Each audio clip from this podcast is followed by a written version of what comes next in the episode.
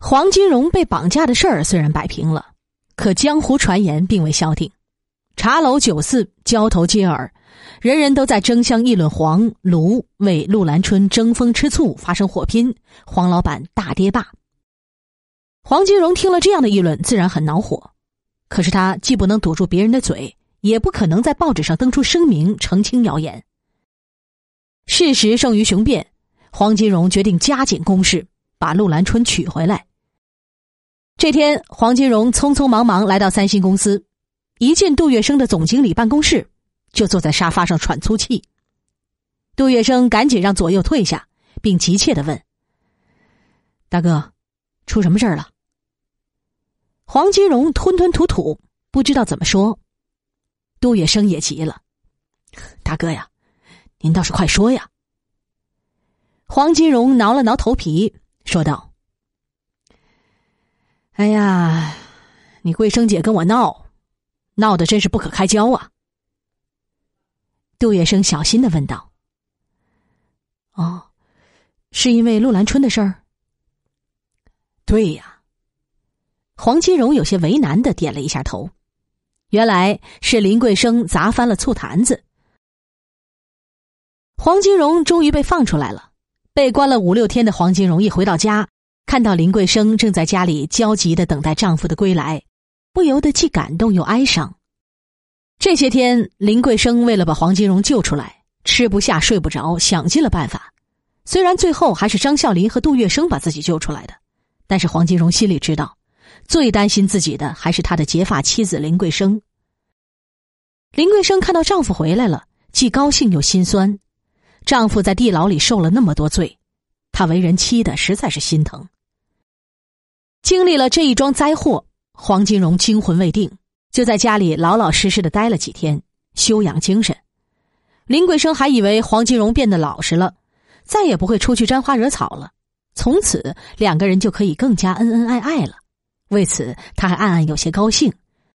正所谓“祸兮福之所依，福兮祸之所伏”。哎呀！可是他完全打错了算盘呢。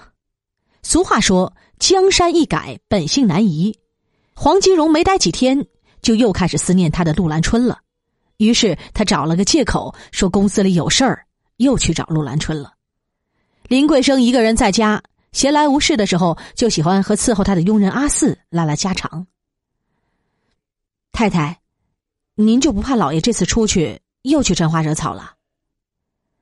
阿四服侍林桂生已经有二三十个年头了，所以说话也没什么忌讳。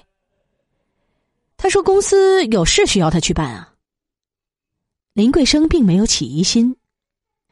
太太，老爷要是去公司，怎么不带着其他人，就他一个人去啊？还有，我发现他还带了一包蜜枣。老爷可是从来不吃蜜枣的，他会带给谁吃呢？细心的阿四这样说道。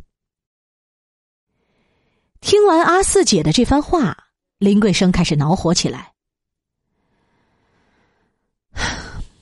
难道这个麻皮又去找那个戏子了？阿四继续煽风点火。上次就是因为这个陆兰春，老爷才得罪了卢公子，被关在地牢里受了那么多罪。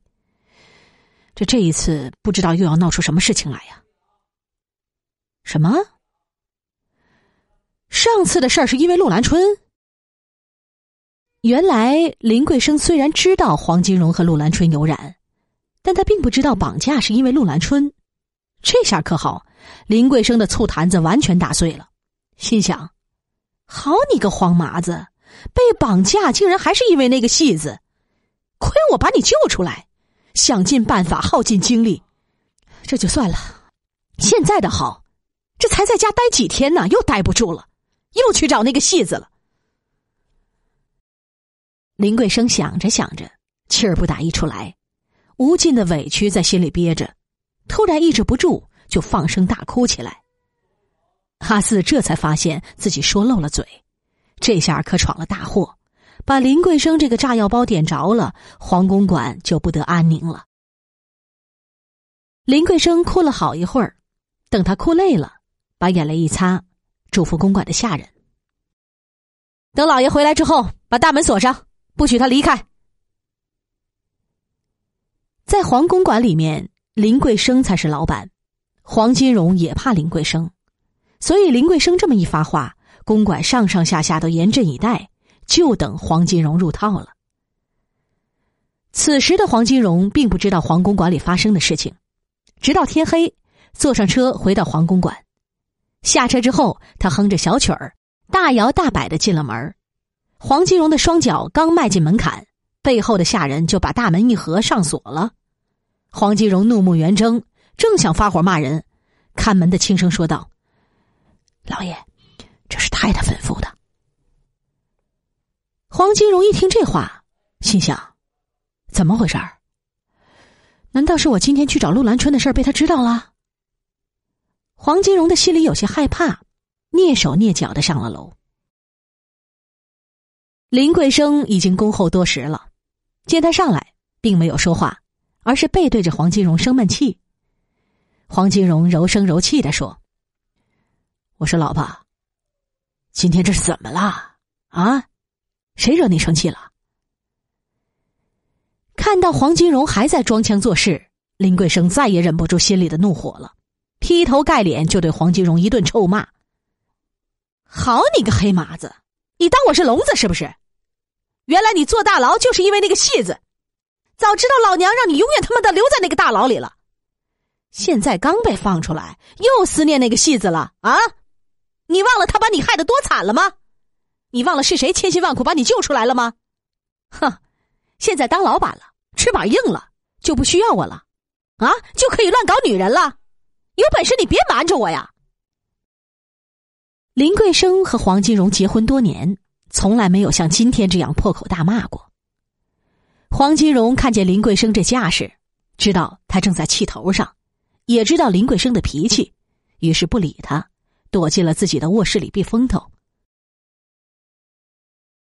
林桂生不许下人开门，自己还在家里看着。黄金荣就被软禁在了公馆里，一直都没有机会出门。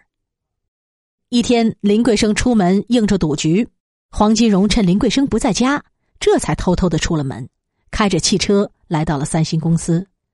一到公司，他就直奔总经理杜月笙的办公室。进了办公室，他连连挥手让其他人离开，自己一屁股坐在沙发上，喘着粗气。